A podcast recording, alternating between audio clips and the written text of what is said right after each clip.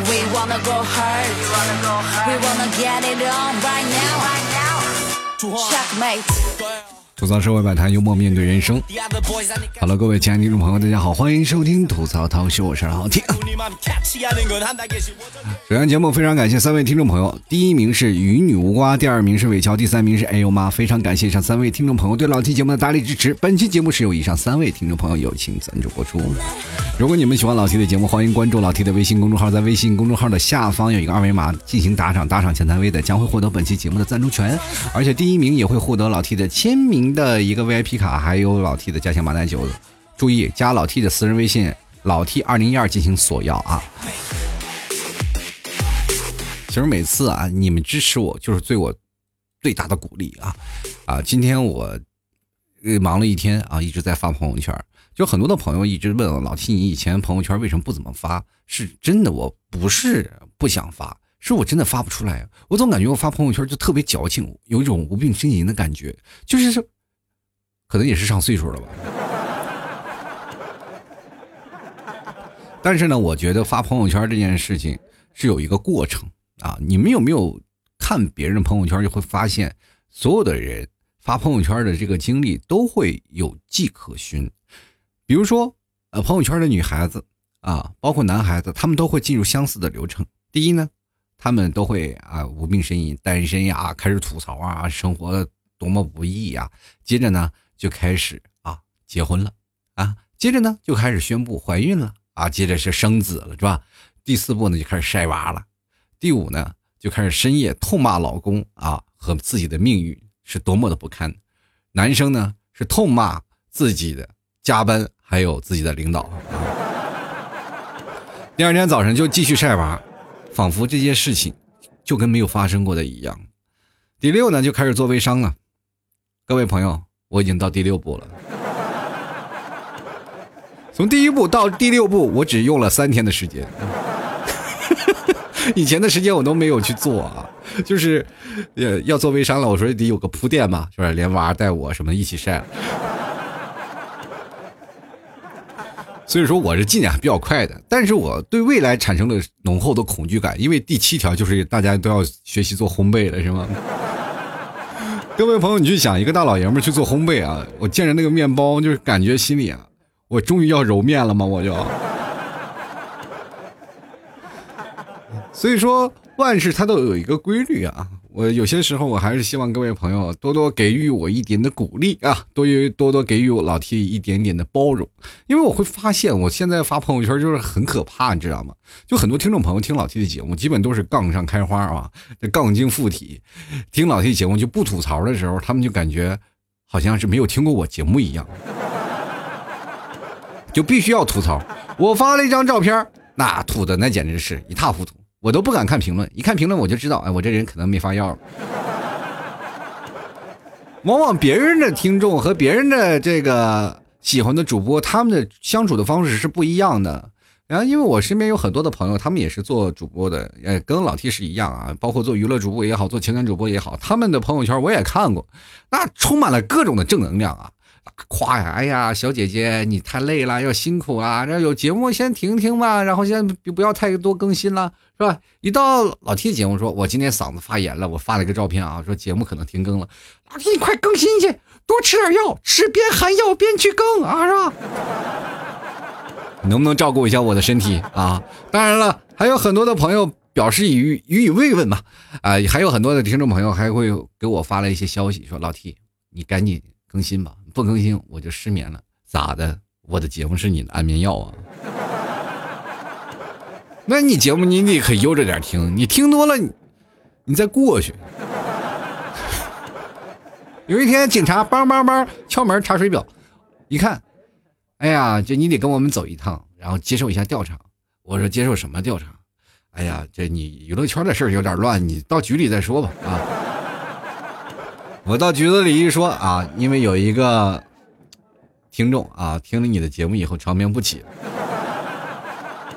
虽然说你不是主要责任，但是你也有间接责任呀。我说我的节目又怎么地了？我怎么能让他长睡不起呢？不知道，可能你的节目催催眠的效果，这疗效有点好啊。各位啊，我希望你们好好活着，而且还开心和快乐的活着。其实真的，开心和快乐的活着，真的挺不容易的，知道吧？你看最近这个韩国的娱乐圈，是不是有点太乱了？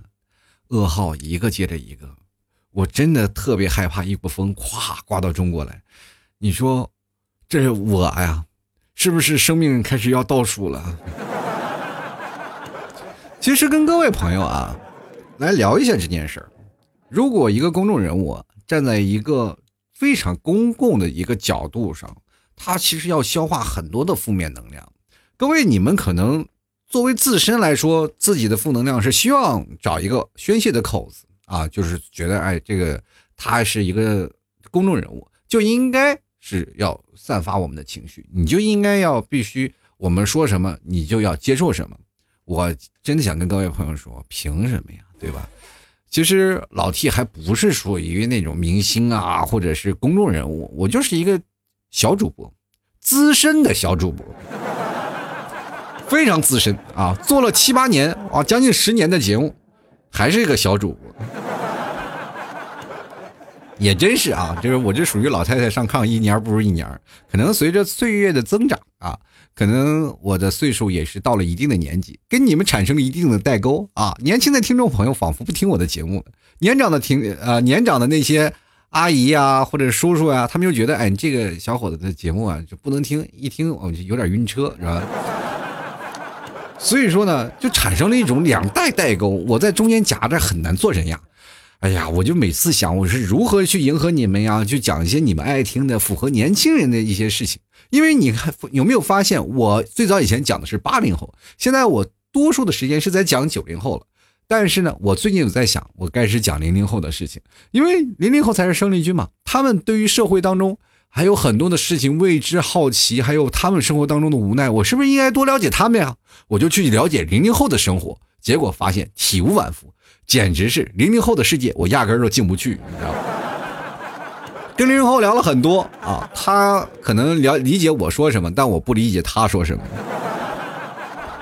零零后发的语音特别稚嫩啊，就是怎么回事？你怎么能认识他就是零零后呢？就很简单，老 T 加了很多的零零后的听众，因为我也微信这个公众微信那个私人微信我就会放出来嘛，就是老 T 二零一二，有很多的听众朋友去加我的。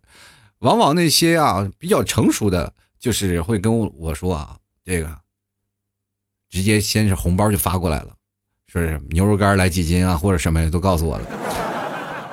这是比较成熟的人啊，他们对于我来说是吧，我也可能就是一个陌生人，跟他也帮不了他生活当中的一些事情，只不过他是喜爱我，是吧？有时候愿意支持我啊，买点老提家的东西。那零零后呢就不一样，他们比较主动啊。他们不发红包，他们直接过来跟我说：“快跟我说话，是吧？”但是只要索取，知道吧？就是你必须要跟我说话，不说话，他这就开始短信炸弹，开始轰炸了我。每天我有很多的听众朋友，就是出现这样的情况，因为老 T 是一个人，我要接管很多的人，是吧？我有好多的听众朋友会发来有留留言，我要一个个回复，然后要跟他们去更加深入的探讨一些事儿。有些时候我可能是太忙了，我就是回复两个字，嗯呐。回复一个字是不是太礼貌啊？啊，我就回复很这个多一点。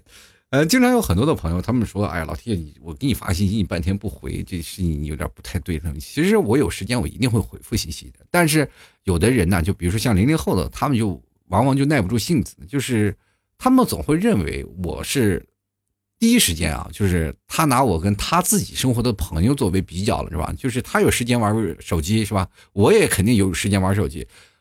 跟各位朋友说，手机我不一定是手里上经常拿着，我有些时候会经常啊看一看别的东西啊，看看材料。这个时候我是不能玩手机的，我要专心的去干一些事情。所以说我总会给自己规划一个时间去看手机，对吧？结果一看手机，我被骂的已经不行了。我我真的啊，不夸张，有一次啊，我就是加了他。因为我这个人就是怎么回事？有好多人加好友请求嘛，当当当当当当，我点同意，点同意，点完同意了，我不会再去跟你聊天了，我也不会干什么，我就把手机放那儿，继续干我的事儿了，是吧？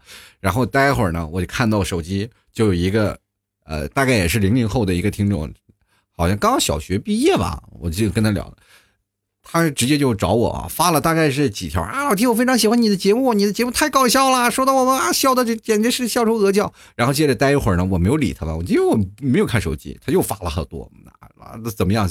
他是从喜到怒的一个过程，然后发发发发，一看我没有理他，你这是耍大牌啊？你这是你有什么了不起的？然后我也不知道为什么，他自己就是一出戏，是吧？各位啊。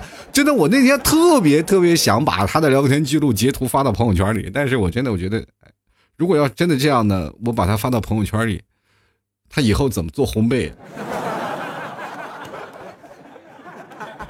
所以说呢，我还是留点面子吧。然后最后骂了我好多啊，反正最后开始这个由怒啊转到是怒不可遏，然后开始骂我，就是话还挺难听啊，骂就是我还没有回复呀，这个已经过去了将近快两个小时了，我还是没有看完，我还没有看手机，因为手机堆了很多的信息，我还是没有看。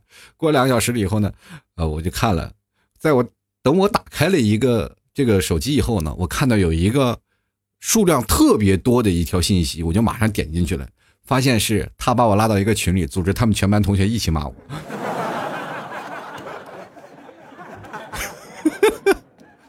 我看完这条信息，我崩溃了。关键的，我真的很好奇。其实我并没有太多的就生气的那件事情啊，因为毕竟是他们还不经世事。我特别好奇他怎么会有这样的思想，那我也不用解释嘛，对吧？我想跟他说句话，但是他我发现他把我拉黑了，你知道？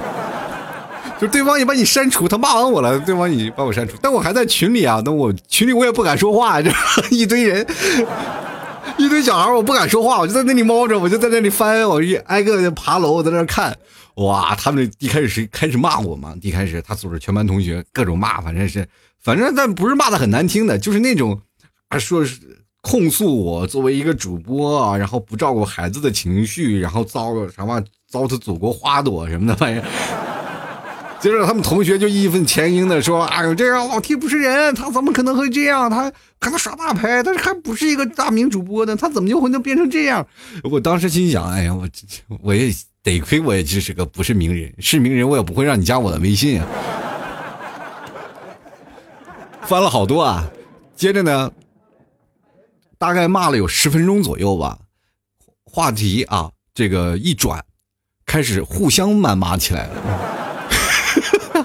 别好玩我跟你讲。然后他呢说了一句话，可能不中听啊，就说了啊，他俩开始就转移话题了，他骂他，他骂他，特别好玩我在里面看了东西啊，我就最后我又他们又骂了十来分钟，这十来分钟前几分钟啊，前三分钟的时候我还能看懂，到后面的时候又是数字啊，又是英文，我就看不懂了。他们开始用自己的语言体系，我就终于知道现在孩子真的挺良苦用心的。为了他们骂我能看得懂，他们居然又花了十分钟的时间，用了不熟悉的体系在说了我十分钟。作为一个资深的老大叔，我真的啊，说实话，当时感动的两眼眼睛快流出眼泪来。人生就是需要有很多好玩的事儿啊！我觉得每个人都有年少轻狂的时候，就像我小的时候是吧？跟人打架打群架，然后或者是干什么玩玩这闹闹的。对于我们现在来说，过去小孩打架还好，但是各位你不要就是猜想，就是北方人和南方人打架是不一样的，是吧？在北方里打架。然后打了一路成长过来，到了现在，我们再回忆我们儿童时候打架那个情况，就想着，哎呀，这能活下来真是蛮幸运的。你们完全不太能理解，你瞅啥？瞅你咋地？他背后的伤痛到底有多深？你知道吗？而且他的武力值的范围到底有多少？所以说，很多人啊，如果你不去北方，你真的不了解在北方那时候的民风彪悍究竟彪悍到什么程度。小的时候呢，跟别人打架，对吧？打完了以后回家还得让爸妈打，爸妈呢总是给你一顿，是吧？象征性的打，对吧？回到家里打的怎么说？你打的赢了，你要赔孩子的医药费，人家父母过来找啊，说要赔医药费啊，或者精神损失费啊，啊，那个时候特别简单，是吧？大概一百块钱解决问题，甚至在父母的眼中都有一套详细的这赔偿的那个条款，你知道吗？就是表面没有合同，内心都有合同，是吧？只要是家长找上门来说伤到哪儿了就赔多少钱，自己心里门清，你知道吗？所以说呢，父母就是这样啊。你我也小时候的时候经常打架啊，但后来我就不打了。确实是我再会想，真的有点得不偿失。你去想想，你打赢了，回到家里呢，让父母一顿打，因为要赔偿损失，是吧？但是呢，你去想想，如果要没有打赢，多好，小孩必然下手肯定不如大人大人下手重嘛，对吧？挨打两下算了吧，对吧？人家都说这不争满口，你争口气吧。哎。不要气了，能活着就行，对吧？所以那个时候求生欲比较啊比较强啊，也所以说呢，在那个时候呢，就经常回到家里，是吧？就不挨打了，就因为我在外面被打过了嘛，就。所以说，在北方你成长过来以后，你才会发现，能动手就尽量不要吵吵，其实是一件很美妙的事儿。当你到大了以后，发现很多人会躲在电脑屏幕或者手机后面，恶意的去评论你啊，恶意的去造谣或者说你那些事儿，你会觉得很难受。尤其是像老 T 啊，现在啊做节目，然后经常会有很多的人会发来一些很负面的东西啊，反正是老 T 我怎么样怎么样，然后什么事儿呢就跟我吐槽。其实我是会很耐心的去去听啊，去教导啊，有些时候我可能会回复，但是呢，有些时候我回复呢确实不那么及时。但是谩骂就过来了，我压力也很大啊，因为我作为一个人物，我也是需要去消化这些负面能量。所以说，在这些时候，每个人做每一样的工作，其实都是挺难的，对吧？你就想想，坐在一个工作里，长期被你的领导去谩骂，其实你内心里也是非常不爽的，对吧？啊，每个人都是这样。有一次我在公司，我呢以前公司上班的时候，我们领导也是天天对我说嘛，天天对我骂嘛，然后就有些时候他也一着急就开始哗骂。然后就一开始我还是点头啊，后来有一次，我这一想，我一瞪眼啊，老板知道了，北方的你瞅啥，瞅你咋地要出来了是吧？其实，在有些时候呢，做一些事情并不是像你们去想的那样啊，就是说一定要用武力解决。但是呢，软刀子杀人其实更疼啊！我还希望各位朋友不要站在道德的制高点上去抨击别人。我们就是作为一个朋友啊，要。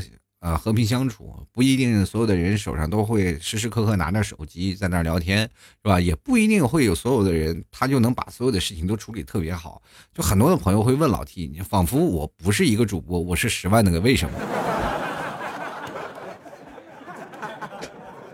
前两天最倒霉的有一有一个听众问我，老 T，猫怎么养？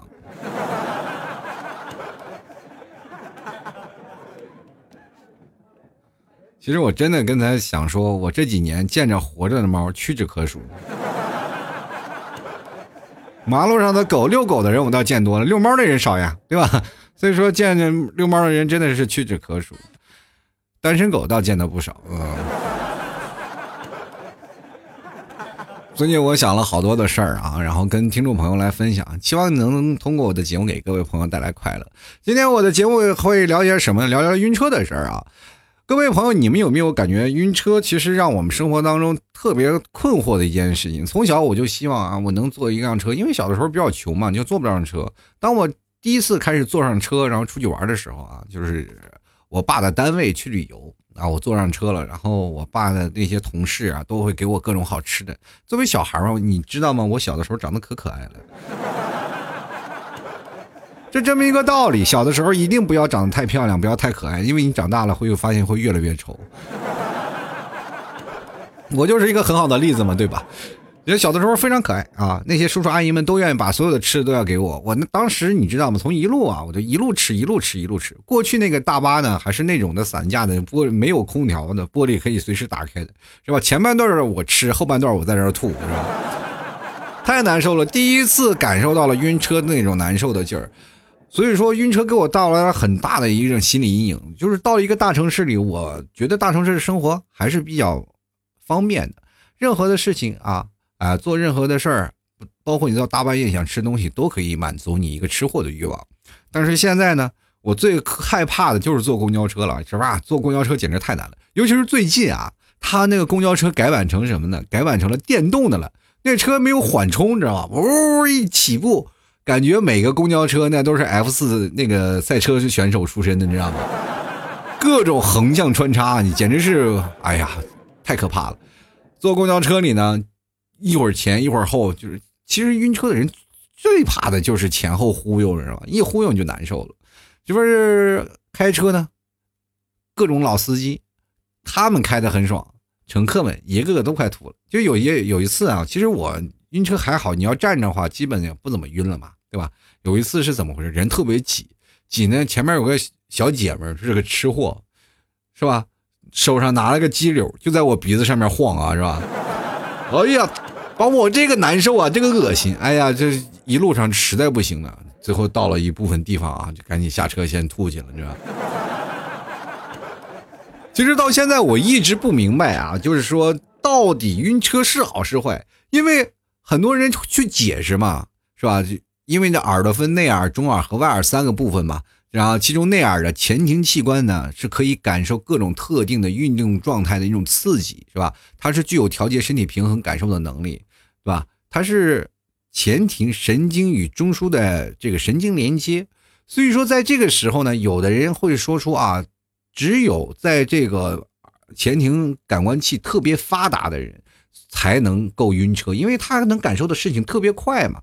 但有的人就说了，那些前庭这个迟钝的人好像也没有什么坏处，有些时候就特别羡慕那些坐车不晕车的人。真的，有一次我跟一个人去坐车，我们从内蒙出发啊，过去。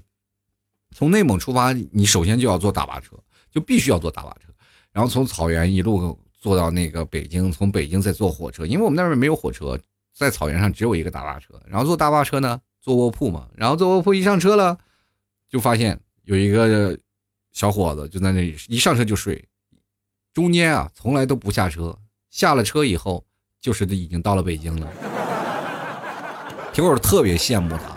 而我在那里翻江倒海，难受的不要不要的，不知道各位朋友有没有这种的难受的感觉，对吧？比如说你拉着你的心爱的姑娘，你在那炫技啊，开车开的快一点啊，开车今今天好久没有见了嘛，从机场接到她，她坐到副驾驶，带上安全带，你开着车一踩油门走了，然后见着见着车，左穿插右穿插，左加塞右加塞，然后一路炫技，然后扭过头对你的心爱的女朋友说一声。宝贝儿，我想你了，好久没见，想死你了。然后这个女生会扭过头跟他说：“快把车窗摇开，我要吐了。”我想吐啊，我一点都不想你呀。其实到后来我学会开车了以后，我就不晕车了嘛。但是这一点也会造成很大的困扰，就是你晕车嘛，你永远就是干体力活的那个人。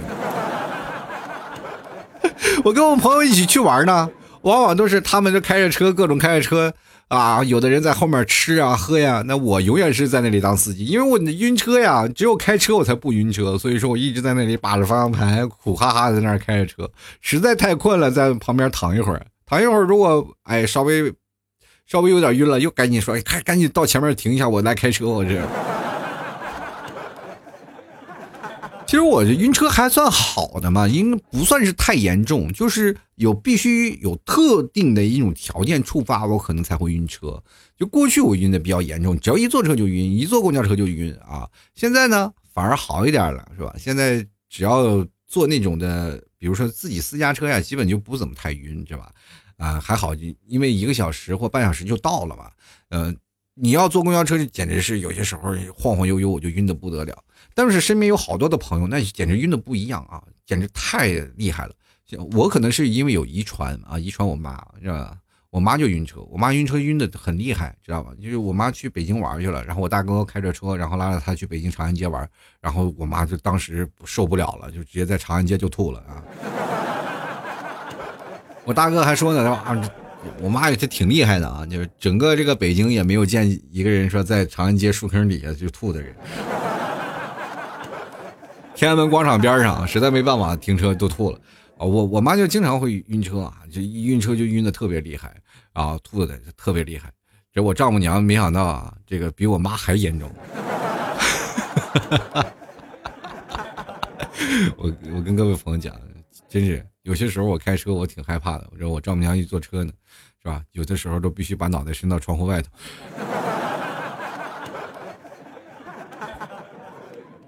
晕车这件事情确实没有办法，也是特别希望能够有一天能够把这个晕车这件事情治好。过去我也吃过晕车药，但是吃晕车药就很容易迷糊嘛，对吧？很容易犯困，啊，一犯困了就睡觉，睡觉起来又还是晕车，还治标不治本。我也不知道各位朋友怎么样去锻炼。其实晕车是可以锻炼的，你经常开开车，或者是经常目视前方，对自己有路感，才会变成你不晕车。因为为什么你会晕车呢？就是你车在行动中嘛，是吧？车在行动当中，但是你的。大脑给你在密闭空间当中的反馈是你还在原地站着，就你没走，所以说才会产生了一个运动差，才会容容易晕车。所以说，经常是大家不要看手机，越晕车的人不能看手机，你就直接直视前方，就看着路在左边走，看着树往后面挪，是吧？一直在有倒影，你就证明你自己给心里一个暗示，说，哎，我在呃路上走着，是吧？其实各位朋友。我们晕车啊，和不晕车，不晕车就是在告诉自己大脑，我已经在走着。朋友们，有没有发现，晕车的人很难说服自己？就我告诉自己，我这已经在走着了，但他还不听话，还晕车。全程我都一直在说说服我自己。所以说，各位朋友，想要治好晕车，首先你要学会骗自己。就哪怕你有天看手机，你心里还在一直给自己大脑暗示，我一直在走着，在走，在在走着，在走着啊，在走着。晕车 这件事实在是太难了啊！呃，其实我们在最早以前刚开始学驾校的，在驾校练车的时候特别有意思。然后我们中午去去吃饭了，去吃饭，然后呃，有一那么一桌就是呃。小车的吧，小车班的嘛，他们在那我因为我老提是学大车的，我跟我们的教练一帮人，我们中午吃饭，然后他们那帮小车班的呢，因为马上要考试了，中午还要加班训练，然后他们在那里在那里啊，就不断的练，是吧？教练自己在那看着，结果呢，这几个人趁着教练不备啊，自己跑出去吃包子去了，是吧？你说你吃包子你不带上教练，你说怎么样？教练还给不给你过啊？这些没有眼力见儿的，我们都是怎么回事呢？就必须得把教练这，当我们下课的时候，还领着教练去吃饭呀、喝酒啊，反正请教练吃饭必须要的，对吧？那个时候 A A 制都要请教练去吃饭，他们可倒好，小车班的，人家不懂事事，就自己练啊，也不去请教练，教练给气的呀，是吧？气的，因为我们要开到山上去那个考试去啊，到山上考科目二，啊，中间有个大巴车啊，拉着大巴车，教练上了大巴车，几把轮就把那些吃包子的怎么吃进去的，怎么吐出来的。我跟各位朋友讲，这打轮的这件事情啊，就是左闪右闪的这件事情，谁也受不了啊，简直是难受的要死。当时还好，我知道这个消息，我坐别的车走了，逃过一劫啊！要不然当时他们吐的包子，我可能就要吐胆了。好了，各位朋友啊，欢迎收听由老 T 为您带来吐槽涛秀。如果各位朋友喜欢老 T 的，欢迎关注老 T 的微信公众号，在微信里搜索主播老 T，添加关注就可以。同样，各位朋友可以关注老 T 的新浪微博，也是主播老 T。呃，喜欢老 T 的，加老 T 的私人微信老 T 二零一二，随时等候各位朋友来跟老 T 来聊聊天。我朋友圈经常会发一些东西啊，各位朋友，我现在。是吧？想买一些草原的奶食品呀，买奶酒啊，都可以到我老 T 的微信啊、朋友圈里去购买，是吧？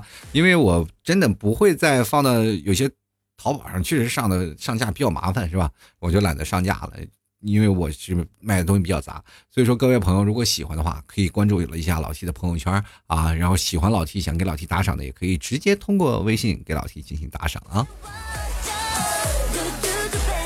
同样，各位朋友啊。这个别忘了，想吃牛肉干呢，直接登录到淘宝搜索“老 T 家特产牛肉干”啊，这是老 T 家的一个地道的特产牛肉干。现在我们换新包装了，包装是专门上写，包装上就写着“老 T 家特产牛肉干”，而且牛肉干也进行了升级，又好吃，又会让你感受到有一种强烈的饱腹感。冬天了嘛，大家也可以想要减肥的话，别忘了是吧？因为毕竟是冬天，只要天一冷，那都是胖子遮羞布，对吧？可以穿的厚一点，但是我们冬天还是要讲究着要有一些热量。冬天呢，很多人会体寒啊，会觉得寒冷，你需要补充一些蛋白质。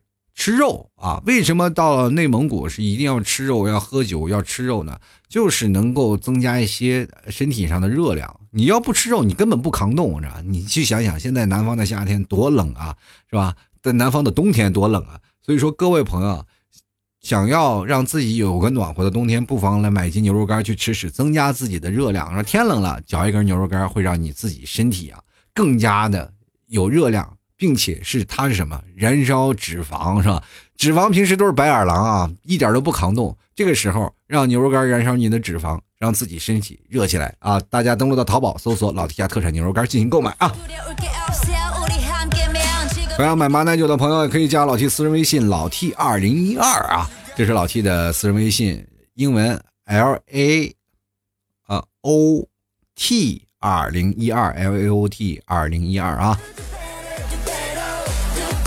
哎呦，别忘了啊！喜欢老 T 的，欢迎各位朋友给老 T 打赏啊！登录到微信公众号啊，这每天有我老 T 都会发文章，文章下方有个二维码，给老 T 打赏就可以。打赏前三位的将会获得本期节目的赞助权，同样第一名呢还会获得老 T 家乡的马奶酒，还有老 T 的签名 VIP 卡。呃，但是呢，这是需要你主动去索要的。所以说，各位朋友加老 T 私人微信，如果你是第一名，出现在了老 T 的节目播报当中。赶紧来找老 T 来要啊！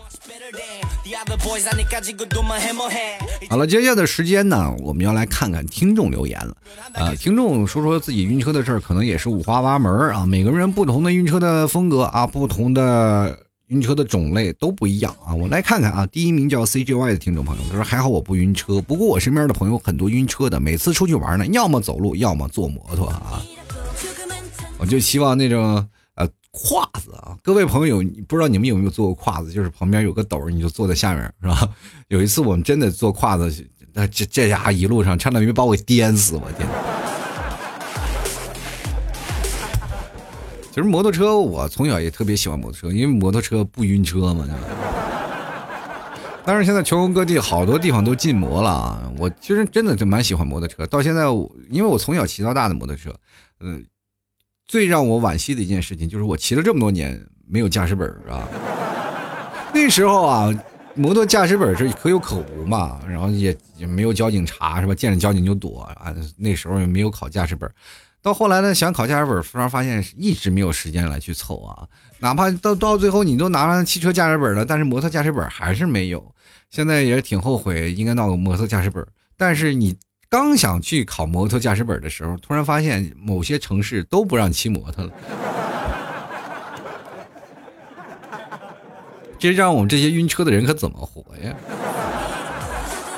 接下来看看我们的圆啊，他说是我没有错了，晕车超严重的，十分钟都忍受不了，尤其是司机不停的踩刹车，每踩一下胃都难受，我坐车就会不停的冒汗，所以每次长途呢都是晕车药啊、晕车贴啊全都用上了，上车后呢一直睡觉才会好一点。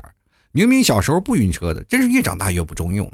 现在啊，这个好在现在吃了一些保护肝呀、保护保健品呀，即便现在坐到柳州这种巨晃的车也没有事了。感谢我姨的推荐啊！你姨给你推荐啥了？推荐那个保健品就是杀掉你是吧？让你的耳朵那个耳听呢稍微迟缓一点是吧？其实有的时候那个晕车药真的蛮管事儿的。过去我一直出门的时候，我就提前要晕车药，而且呢，我这个人呢，一晕车呢，怎么说？我比如说我听到第二天我就要出发了，我提前一天就开始晕了，恐慌、恐惧，你知道吗？特别害怕，第二天要坐车了，难受啊呀，不行。是吧？提前准备好晕车药，上车就吃，是吧？我这个人上车还不睡不爱睡觉的人，是吧？上车就在那两眼就一直瞪着，就是难受，就他踩刹车就我就难受。其实有些时候跑高速一直在跑的时候还好，就怕那个在市区里在走走停停走走停停啊，简直是难受的不得了！就来看看我们的独家第一啊，他说我晕车呢，这个三大件是吧？眼镜、口罩、耳机，放着 T 哥的节目一听呢，眼罩一戴，外面的风景与我无关；口罩一戴，车上气味也与我无关。听着节目睡觉啊，就到目的地了。我觉得这个口罩它怎么说气味那么无关呢？它不就一层布吗？它又不是防毒面罩。我觉得晕车的人是不是可以考虑呢？下次带个氧气瓶啥的。会不会好一点我没有试过啊。这个有的人说了，这个晕车的时候吸个氧嘛，我那时候别说吸氧了，吸啥都不好使。接来看看似水流年啊，他说是我了，躲过了，不能吃辣，栽倒在晕车上啊啊！你看又不能吃辣，又要晕车，哎，这个晕车的时候吃辣椒会好吗？吃辣椒是不是会麻木一些啊？就来看看啊，智商爆表啊！这个小雨酱他说晕车不可怕，一直坐一直晕才可怕。其实有的人呢，晕车的就特别会让人觉得这个精神涣散，就是因为本来想出去玩结果一坐上车上就开始晕的死去活来。尤其是在这个时间呢，只要晕车了，还会对你的未来啊造成了一些不可磨灭的这个负面影响。比如说了，你开车的时候，两个人说啊，咱们俩去郊游吧，找了一个小女朋友是吧？这个应该还不是你在追她，然后相约呢约会，然后两个人一起去哪个地方，然后咱们去看看是吧？结果去了那些地方呢，两个人走在那个地方一起吐是吧？什么玩的心情都没有了，对不对？只要但是有一方晕车，那玩的心情就大打折扣，对吧？就比如说以前我一看到一个女生，她说哎，一聊起来她要晕车，是吧？我说那就先不要急着吃饭，我们先去坐上车去玩一圈，是吧？当领他坐上公交车转了一圈以后啊，我俩双双都难受的，再也不想吃饭了，哎，省了一顿饭钱。所以说，相亲最好的不是饭店，也不是公园，而是公交车上，对不对？坐公交车上，你还能感受不一样的城市的人文啊！啊，你跟他了解一下，你知道这个城市的历史吗？啊，知道咱们这个城市哪个好玩吗？啊？你家住这儿，我家住那儿，是吧？张家长李家短，在公交车上，然后攀谈一一番，啊，等到下车的时候又不想吃饭了，然后你又需要照顾，我也需要照顾，两人一人互递一瓶水，是吧？这感情的纽带不就出现了吗？事事都有机遇啊，朋友们！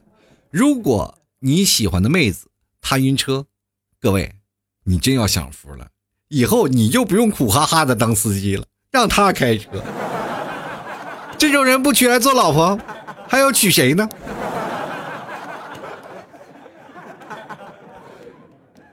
人生啊，总是有一个坑，当你跳进去了以后，突然发现下面还有很多的惊喜啊！一刨一个晕车的妹子，一刨一个晕车的妹子。我们继续来看啊，这个叫不值得的朋友，他说：“记得小时候坐车不敢吃东西，怕吐出来，后来才明白吐的都是苦胆水，还不如吃东西来的划算呢。你这个吃的啊更难受，我跟你说，吐的这个更难受，最好不要吃东西，哪怕是苦吐吐胆那个苦胆水，知道因为你要肚里有水的话啊，有水，你比如说你经常去买那个矿泉水啊，喝着喝着吐着还好，有些时候你吃一些干的食物啊，堵在嗓子眼里，容易一命呜呼。”挺危险的啊！各位可能喝啤酒的时候是吧？喝多的时候吐的那种感觉真的是不太好，是吧？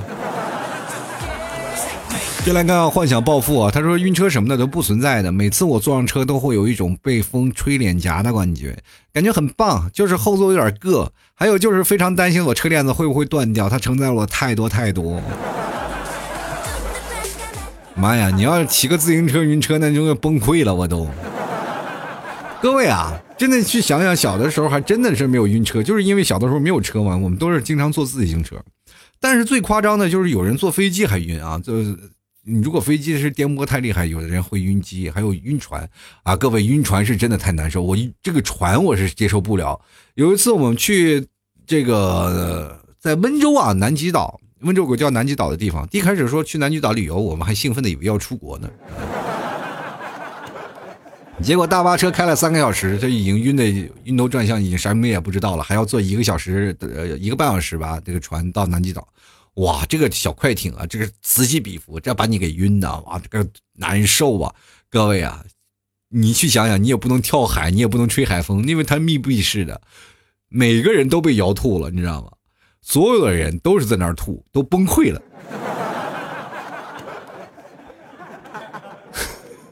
尤其坐前面的人更吐的厉害，那颠的越来越高，是吧？所以说呀，如果晕船的人千万不要坐船头啊，妹妹你坐船头啊，哥哥在岸上走，这个海里是没有岸的。你是真的想看到啊？就是最激动的一刻，就是当你在船玻璃上，你突然看到前面有座岛，哎呀，终于到了。先来看十一月的小邦啊，他说我就是晕车重症患者，车一走一停，我摇摇晃晃、晕晕乎乎，再加上 DJ 那个音乐，那叫一个爽，让人生无可恋。过年去年去亲家拜年啊，去亲家拜年，然后下车呢就吐啊，吐完就睡啊，和亲戚呢第啊去亲戚家啊，不是亲家，我说我说你怎么这么大了？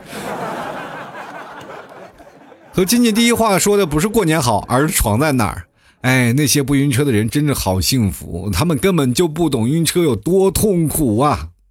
啊，晕车我跟你讲，真的是死去活来，晕车简直太难受了，那家伙难受的就各位啊，就是跟你喝多了酒以后那种难受的劲儿是差不多的，而且比那个还难受。为什么呢？喝多酒呢，你想吐你就直接吐了嘛，你要喝完酒就无所谓啊，那去个洗手间就吐了。但是在车上的时候，就是你想吐，就没有地方吐嘛，太难受了。就来看看悠悠啊，他说我有有个同事啊，骑自行车也晕。我刚说完，要不要打也打的这么快呀？骑自行车都晕，他是人类吗？这家伙。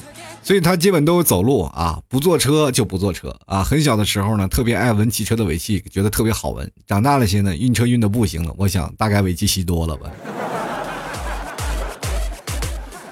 嗯，汽车尾气就是那个汽油味儿嘛，我现在都闻不了，这车上有汽油味儿就难受。不知道各位啊，就是有没有坐过那个老式的二幺二啊？过去的那个北京吉普，那车里呢，一坐进去，那个油味就直接从车厢里头能钻进来。因为现在你车都做的特别好啊，车厢里全是那些内饰的味道，还有那个皮革的味道。呃，过去呢，一进去全是汽油的味道，坐在车里贼享受。那过去也可能没有那么多像现在这样密闭空间特别严重，因为过去都是比较松散，是吧？你坐在车里哗啦哗啦哗啦，这如果晃的厉害，人都能晃得出去，是吧？所以说，在那个时候还很少晕车，但现在呢，你坐的车里越来越好了，封闭条件越来越好了，你在一个密闭的空间里很容易晕车。但是我就奇怪一点啊，就是为什么坐车的时候晕，坐火车就从来不晕呢？我就是坐高铁、坐火车是从来不晕。高铁你说三百多迈那么快的速度我都不会晕，是不是？那人说了，那你太快了不行，你就稍微慢一点，是吧？坐坐火车特快列车一百多迈我也没有晕过呀，是吧？他说可能是稳。这有些时候我就有说的可能有点牵强。同样的事啊，对吧？我觉得还是主要是车呢，可能还是太小，需要人来回走动走动。就来看苗苗，他说小时候十几岁和表妹一起坐车去北京，因为很小，家长就愿意我们两个单独去北京。当时感觉自己是个大人了，可以做自己的事儿啊，自己做主做事儿。但是呢，我忘了我会晕车的事实。坐在旁边的妹妹看到我一直吐，终于顶不住，一起从赤城一直吐到了六里桥啊。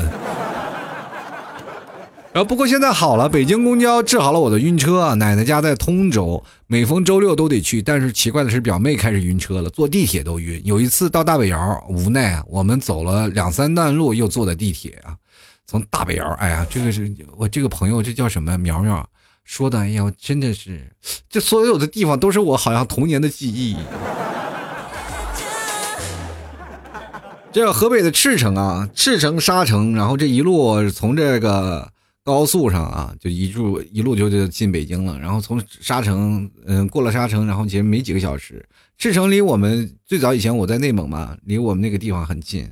其实咱们家住的蛮近的，呃，我在也经常会路过赤城啊。一想就是到了那个通州了，通州了，大北窑到大北窑肯定是一号线是吧？转京通八号线对吧？大北窑，然后如果你要走，要走到八号线是要走到哪儿？走到，呃。那个现在 SOHO 叫什么地方呢？那个我想想啊，到走到四惠啊，要走这一站地。大北窑就是最早以前我在北京奋斗的地方，就是不是说在国贸啊，不是在国贸那里，是在国贸下面有个庆红闸的那个叫城中村，你知道吗？在任何一个在外面漂泊或者在漂泊的人都要会住过住过那种的城中村啊，对吧？过去啊，呃，在那城中村。住的特别有意思啊！就真的是在很早以前我就特别有感触，就是在北京刚去的时候，我看到那个地方，就是对面就是北京最繁华的国贸嘛，然后那边是双井，然后在这边你就可以看到，然后那边是繁花似锦，然后到这边破破烂烂，都是平房。第二天早上上厕所的时候，你都能看见特别壮观，一堆人在那围着排队，就等着上厕所，你知道吗？都没有独立洗手间的，所以说在那个时候住的生活真的简直是，你去想想那个在那个年代啊，北京的房价都是已经炒起来了，我们租的房子才四百块钱一个月，那房子破成什么样啊？啊，这个六里桥也是我们坐，呃，坐那个汽车必须要去的地方，因为六里桥是枢纽啊，是所有的这个，呃，比如说像内蒙古啊、北方啊，反正大巴车都要去到六里桥去集合。过去叫什么叫永定门啊？说以前有个永定门的那个汽车站，但是现在就全都改到那个哪儿了？全都改到去那个，哎呀，安定门啊，是安定门吗？是吧？就现在全都改到六里桥了，我记得。是吧？永定门有一个，然后安定门有一个，然后后来全都转到六里桥，然后做集合了，是吧？我应该是没有记错，是吧？我记得过去还有个笑话嘛，然后说内蒙人是吧？有个笑话，说是有个老乡怎么说呢？就是说这个管屁股叫腚啊，叫叫腚，然后公交车一关门把屁股给夹住了，然后说啊，快开门，夹腚了，夹腚了。然后就北北京人说你这说话你得文明点，你这是北京，这是首都。啊，结果就不好意思了，是吧？就说了，那那最后结果他也一直没有下车，一直没有下车。然后那那个谁，那个乘务员就问了，你这怎么还不下车呢？这都到站了，你要去哪儿？然后他就非常支支吾吾的说，我要去永永屁股门。这很早以前的段子，我小时候，你你看我现在节目已经弹尽粮绝了，我连那么多年的段子我都给拿出来了。永定门不能说定啊，叫永屁股门，是吧？好，接下来我们来看看啊，这个叫做杨黑皮，他说作为堂堂一尺啊七尺大老爷们，一尺大老爷们那多大？哎，我觉得节目不能念错了啊！就是堂堂一个七尺大老爷们开车半个小时以上就犯困，坐车竟然晕车，坐两站公交车都要随身携带塑料袋，这种感觉谁能体会到？哎呀，这个晕的简直是晕车，是不是一种病？得治治不好就得死了。真的，我就觉得特别。就是让那种看觉五大憨粗的人在公交车上柔柔弱弱在那，呃呃，你我就感觉那画面就是想，哎呀，林妹妹长了一身的腱子肉，你知道吗？那种画面简直太不和谐了。其实这件事情也是困扰很多年，我就想，这个晕车可咋整？我觉得现在一要坐车，我就特别痛苦，特别害怕，尤其是坐大巴车，那难受的简直死去活来。嗯，这么多年我也没有治好，就哪怕你开车也好，那。干什么？只要你在坐公交车，还是一样的晕车。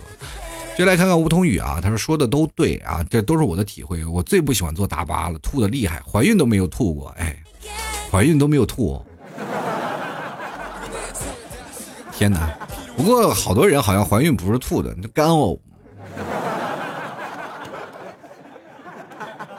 就来看看我们东影庄庄主啊，他说前些年呢学开车的时候，我打轮比较猛啊，连教练也晕车，但是我梦想是开赛车。现在偶尔开车去工地呢，空场呢，我还开两圈，来两把漂移。但汽车零部件太脆弱了，总是要进行更换。现在已经换了新的车子了，也不再进行这样的动作了。你过去开的是什么？开的是五五菱宏光吗？是吗？一个漂移，一看，哎，那那个轱辘怎么那么熟悉？哎呦，我的轱辘呀！飘着呢，你这不仅车飘，零部件也跟着一起飘啊！飘两圈，把车停那，开始找零部件了。哎，这时候甩哪儿都甩丢了。我这最可怕的人就是说，在那里坐着晕车的人啊！你 你那一边漂移，那边一边往外甩啊！啊，天女散花啊！我继续来看看那小子姓邓啊，他说说到了我的痛处，因为晕车我都快没有朋友了。哎，晕车怎么可可能没有朋友呢？你可以找一个志同道合的，就像过去的一个互助会啊，大家做做一个晕车的群是吧？建立一个晕车群，奖励自己晕车的故事，大家都互相互助上。今天我们包一个公交车，跟司机说我们都晕车啊，司机看着办。我们可都是吃了饭出来的。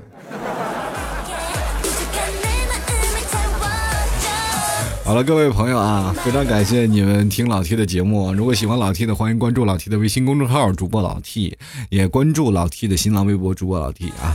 同样，如果各位朋友喜欢老 T 的，添加老 T 的私人微信老 T 二零一二，就是老 T 的私人微信啊，L A O T 二零一二啊，跟老 T 来聊一聊你们生活的事儿。想要打赏的，通过微信公众号，然后。在微信公众号的主播老 T 的那个下方啊，文章下方有一个二维码，大家可以去扫码给老 T 进行打赏。同样可以加老 T 的私人微信给老 T 打赏，发个红包、转个账啥的，我就觉得都能接受啊。其实真的没有太多啊，十块、二十块、五块、一块、两块、三块、四块、十、十一、十二，反正都行都。然后各位朋友可以关注一下我的朋友圈啊，是吧？朋友圈可有意思了。最近我就想想在朋友圈发点段子，过两天我又准备发自拍了。其实今天我在想。我不要发段子了，我就发张照片吧，这不，这不比段子好笑吗？当然，我又怕有很多的人误会啊，就觉得我一把年纪了，因为现在年轻人太多，闹得我都不好意思发。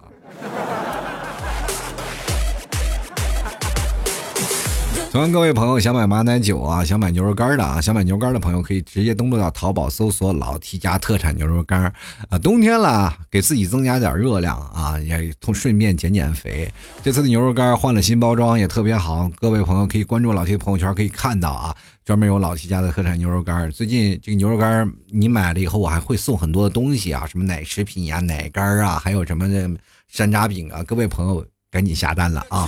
如果喜欢的朋友也可以想买马奶酒的，也可以加老 T 私人微信老 T 二零一二进行购买。还有那些奶疙瘩呀、奶食品，希望各位朋友多多关注。呃，前两天呢，我不是晒了一个果条嘛，然后晒了一个果条，就马上就有一个朋友说：“啊，老 T 不要吃你这果条。”我说：“我妈这两天正在辛苦的在炸当中啊，就是这是我们地方个人的啊，这纯手艺，这是我妈亲自在炸的。然后我妈这两天正在买面啊，买这个内蒙的这些奶食，这两天都要过来了。”那个云南的那些个姑娘直接就直接跟老 T 来定了，知道吗？我说真的，我其实听到吓一跳啊！当时他也订了很多，因为料绝对用的都是好料，都是内蒙的纯牛的啊，纯牛奶是吧？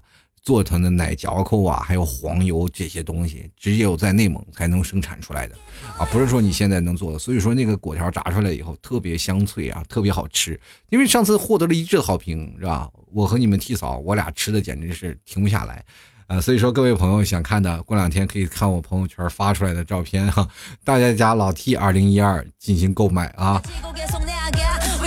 好了，本期节目就要到此结束了，非常感谢各位朋友的收听，我们下期节目再见，拜拜喽！别忘了给老 T 打赏哦，下期节目再见，拜拜。老 T 的节目现在结束，请大家鼓掌。好，